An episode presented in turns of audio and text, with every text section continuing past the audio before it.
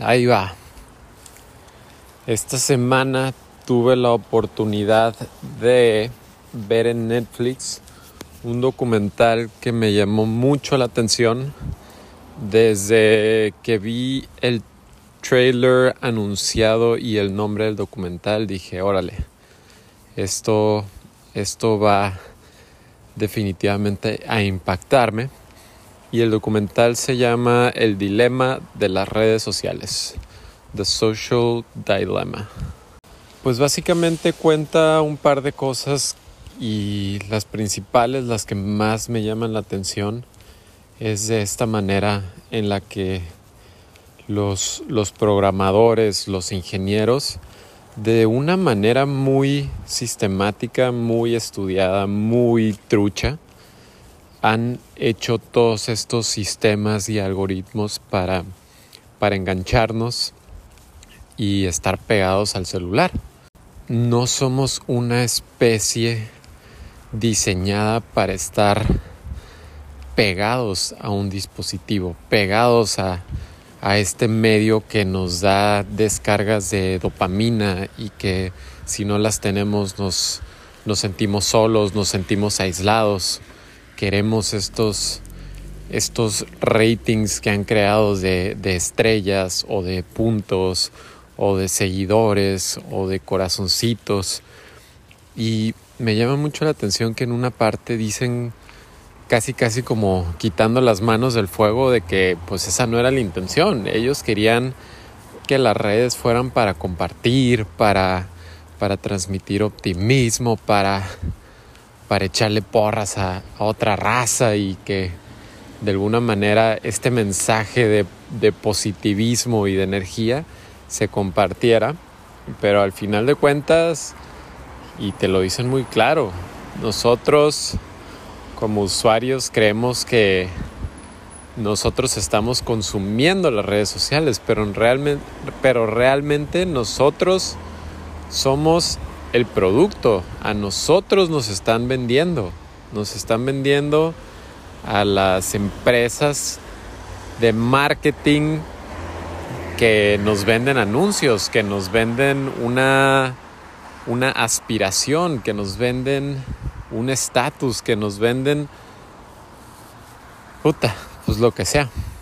Y, y la neta me da mucho, me da mucho miedo ver eso porque las redes sociales es un tema que yo desde hace un par de, meses traigo atorado. O sea, por un lado sí, benditas redes sociales que nos permiten compartir, que nos permiten estar en contacto con nuestros seres queridos, con nuestros colegas, que nos permiten ver en un instante algo que están creando del otro lado del mundo y poder estar intercambiando información o sea, qué chido, qué valioso.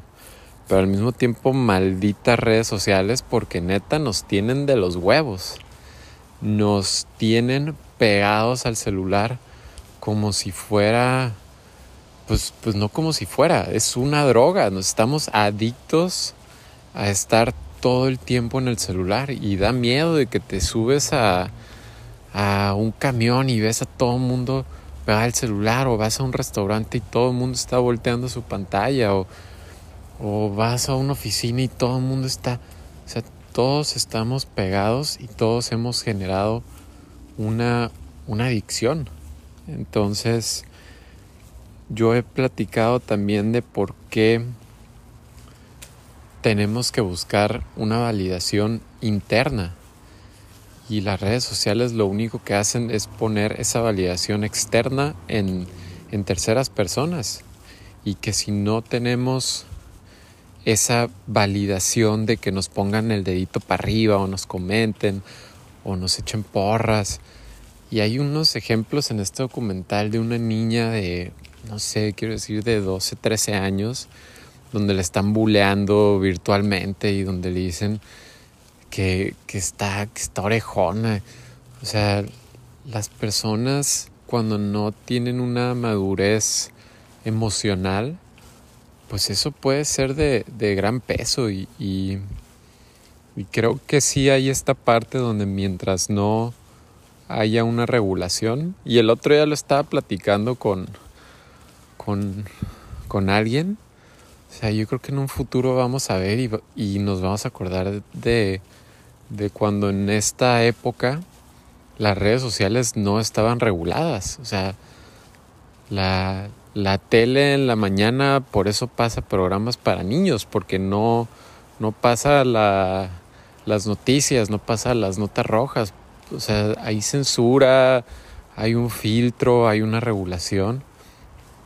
Y ahorita no hay eso en el Internet, entonces, y menos en las redes sociales. Entonces, yo creo que sí, algún día nos daremos la vuelta y vamos a pensar así de que, ¿te acuerdas cuando estábamos bien güeyes y nada estaba regulado y había un chingo de hate y la gente solo estaba desde este anonimato de su celular poniendo cosas negativas o, o siendo hostil o atacando a la gente sin ninguna razón o poniendo comentarios negativos donde realmente yo creo, yo creo que un, un comentario negativo en redes sociales es una indicación pura de que la persona que lo está escribiendo está enojada. Esa persona, esa persona está enojada, esa persona está desesperada o triste o tuvo un mal día y simplemente está ventilando sus sentimientos picándole al teclado y está mandando un mensaje de hate y la neta, qué hueva. Qué hueva ser esa persona que no puede canalizar, que no puede ser consciente, que no puede entender que, que no solo, o sea, que poner ese comentario no es solo para ventilarse, pero puede tener un impacto muy fuerte en, en la persona eh, a la que está atacando. Entonces, pues sí, esperemos que, en algún momento eso se, pueda regular. Cuando, cuando pienso de estas personas que, que desde el anonimato escriben cosas negativas, comentarios o, o te empiezan a mentar la madre o lo que sea, pienso mucho en el tema que existe en los restaurantes. De, un tiempo para acá esta esta moda del Yelp y del Open Table y, del, y de los puntos y estrellitas en Google se han vuelto una tendencia, pero como, como chefs pasa algo muy raro, porque cuando te metes a... Todos hacemos esto, para empezar. El, el cocinero o dueño de un lugar que diga que no hace esto está mintiendo. Entonces, hagan de cuenta, ¿no? Yo estoy trabajando en Fayuca, entonces me meto a Google y busco Fayuca. Entonces, en Google lo primero que me va a sacar son las calificaciones de Google. Entonces, si veo que alguien pone 5 estrellas y que me dice... Es más, si alguien veo que pone 5 estrellas, creo que casi casi ni me interesa lo que puso. Aunque haya dicho que la comida está increíble y demás. Cuando me meto a ver eso, realmente lo que me interesa es ver lo que dijo la persona que puso una estrella. O sea, esa persona que estaba tan molesta, o sea, ¿qué le pudo molestar neta tanto para tener el valor de poner una estrella? Y, y por mucho tiempo me enganché en, en esos comentarios negativos porque yo no podía encontrar una explicación de por qué alguien pondría una estrella. O sea, yo creo que por más mal que te la pases, puedes tener esta consideración de, pues que si no te gustó algo, platícalo con el staff o comenta solo un mesero. O sea, no, no creo que sea ir a un restaurante no es de vida o muerte, no es como que si vas a salir y, y vas a estar en peligro. No, o sea, que no te gustó algo, ok, te lo puedo cambiar, te lo quito de tu cuenta, no te gustó el vino, mismo caso, un mesero no está preparado, a ver, compa, vente para acá, le mandas al gerente o mandas a alguien con más experiencia, o no le gustó la comida, entonces, no sé, puede ir un mesero a explicar em, que tenía un ingrediente ahí extra que estaban tratando de, sacar adelante y no salió. O sea, hay, hay muchas maneras de tratar con un cliente difícil.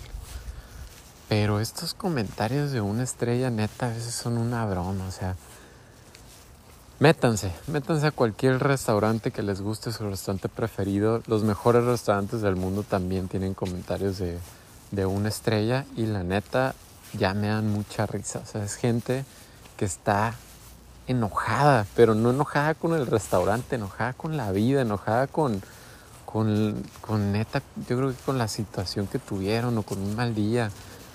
Y, simplemente es esta manera de, ventilarse, de, querer sacarlo, de...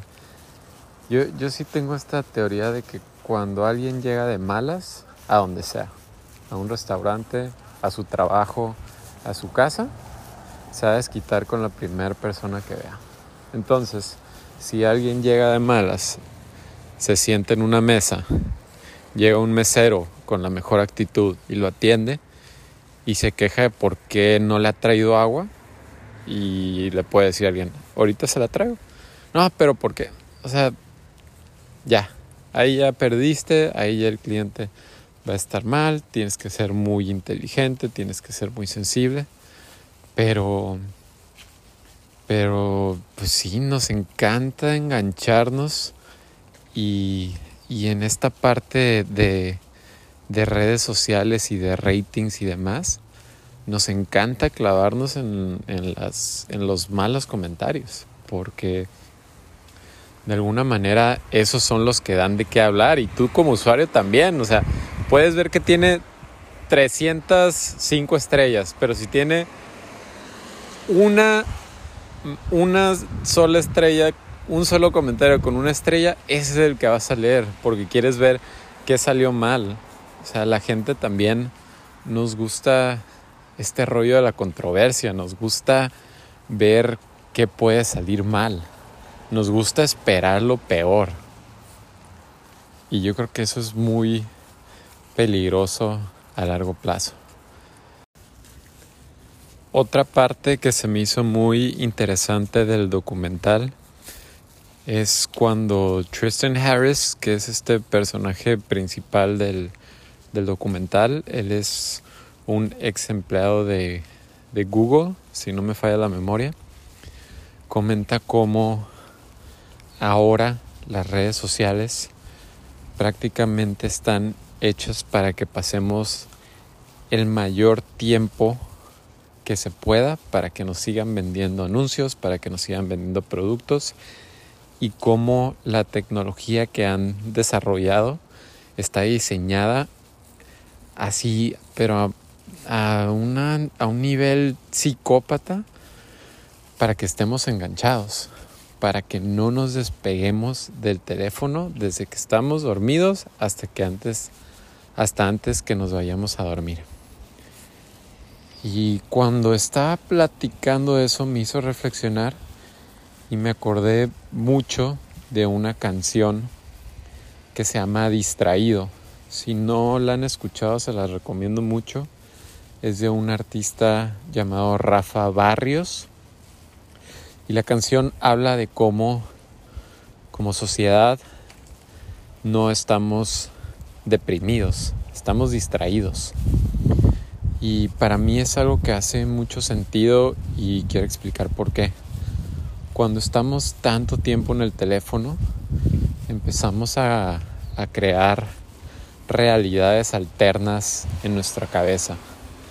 Empezamos a imaginarnos situaciones que son completamente inexistentes, pero que nos hacen dudar de nuestra capacidad, que nos hacen ponernos en, una manera de interactuar que es insegura, que no confiamos en los demás, que nos da miedo compartir nuestras emociones, nuestras vulnerabilidades, nuestras, nuestras, incluso nuestras fortalezas, porque decimos, no, pues ¿por qué voy a compartir algo? ¿No? La gente va a decir que soy presumido, lo que sea.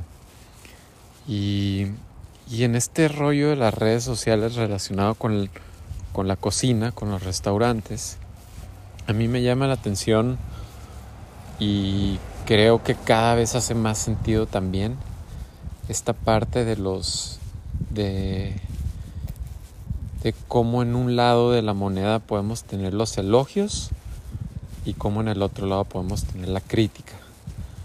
Los elogios va a ser cuando nos tiran flores o cuando nos reconocen y la crítica pues otra vez, ¿no? Cuando te ponen una estrella y te dicen que eres el peor y que eres un mamón y que tu restaurante es el peor que existe y demás.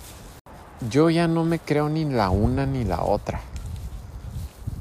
No me creo los elogios, ¿por qué? Pues porque si te elogian un día y al otro día ya no tienes ese elogio, entonces que te da para abajo y ahí te quedas y ya no puedes seguir empujando y ya no puedes seguir seguir desarrollándote en tu ambiente de trabajo y con tu equipo. Creo que ahorita está, está siendo más severo este tema porque a raíz de, la pandemia y de que hay menos flujo en, en, los restaurantes, pues hemos tenido que recapacitar muy cabrón qué es lo que estamos haciendo bien, pero también qué es lo que estamos haciendo mal. Entonces, pues esos elogios, un año puede ser tu mejor año y al otro año desaparecen. Entonces, pues no me los creo. Y la crítica tampoco, porque otra vez, si, si alguien tuvo un mal servicio o estuvo mal ejecutado el plato o el cocinero apenas está en entrenamiento, pues bueno, o sea, como, como humanos tenemos que entender que esa es una posibilidad que existe en lo que sea que hagamos. Y no nos podemos rendir, no podemos dejar que, que un mal día nos, nos marque. Y otra vez, esto quiero hacer una relación paralela con las redes sociales. No porque un día pongas tu opinión o crees contenido. Incluso yo, yo que estoy haciendo estos audios y que puedo ilusionarme y esperanzarme y decir, oye, chingo de gente lo... Pues igual no, no es tanta gente, pero va a llegar a quien tenga que llegar. Y así es el proceso y así estoy aprendiendo y así estoy creando estas herramientas donde pues donde no me dejo llevar por los por los factores externos y yo sé que viendo este documental y entendiendo cómo funciona el, algoritmo y demás, pues que hay cosas que puedo usar a mi favor. Claro que hay cosas que puedo usar a mi favor. Pero, pero ya no puedo dejar que, que, esos, que esos data points, los likes, los compartidos, los me gusta, sean lo que determine mi plenitud, sean lo que determine mi felicidad porque si dejo que eso pase, pues creo que al final no va a salir nada bueno. Creo que al final me puedo enganchar en una en una espiral donde el celular me puede ganar porque está diseñado para ganarme. Entonces prefiero ser más inteligente, usar mi cabeza y empezar a tomar medidas. Algo que, que recomiendan en este documental es neta, o sea, apaga tus notificaciones en Instagram, Facebook y Twitter. ¿Por qué? Pues porque, pues, una notificación, es una, es una gotita de dopamina que está cayendo a tu cerebro. No la necesitas todo el día en la bolsa de tu pantalón. Neta, no la necesitas apaga las notificaciones un día y vas a ver que no va a pasar absolutamente nada.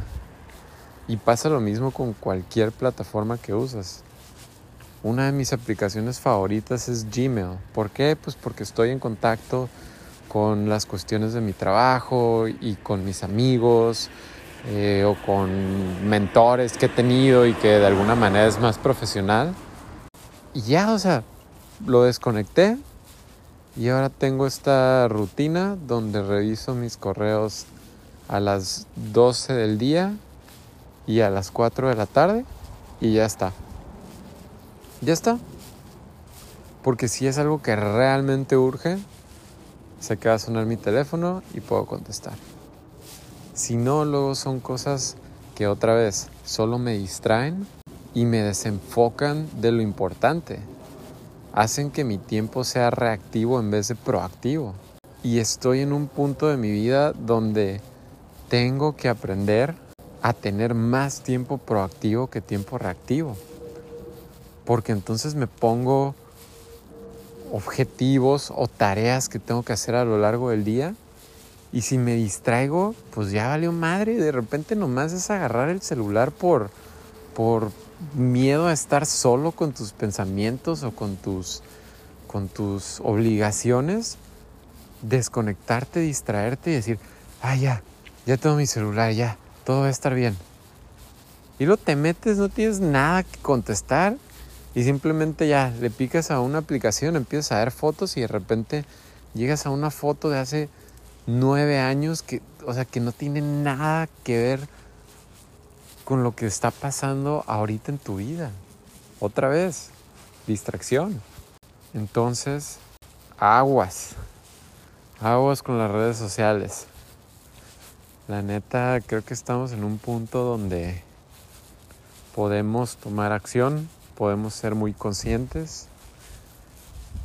Y, creo que también, bueno, yo lo voy a decir así de manera muy honesta, neta, a veces las redes sociales, qué hueva dan, qué hueva. Es lo mismo, es la misma foto, es el mismo perfil, es el mismo video y es un círculo vicioso bien cabrón.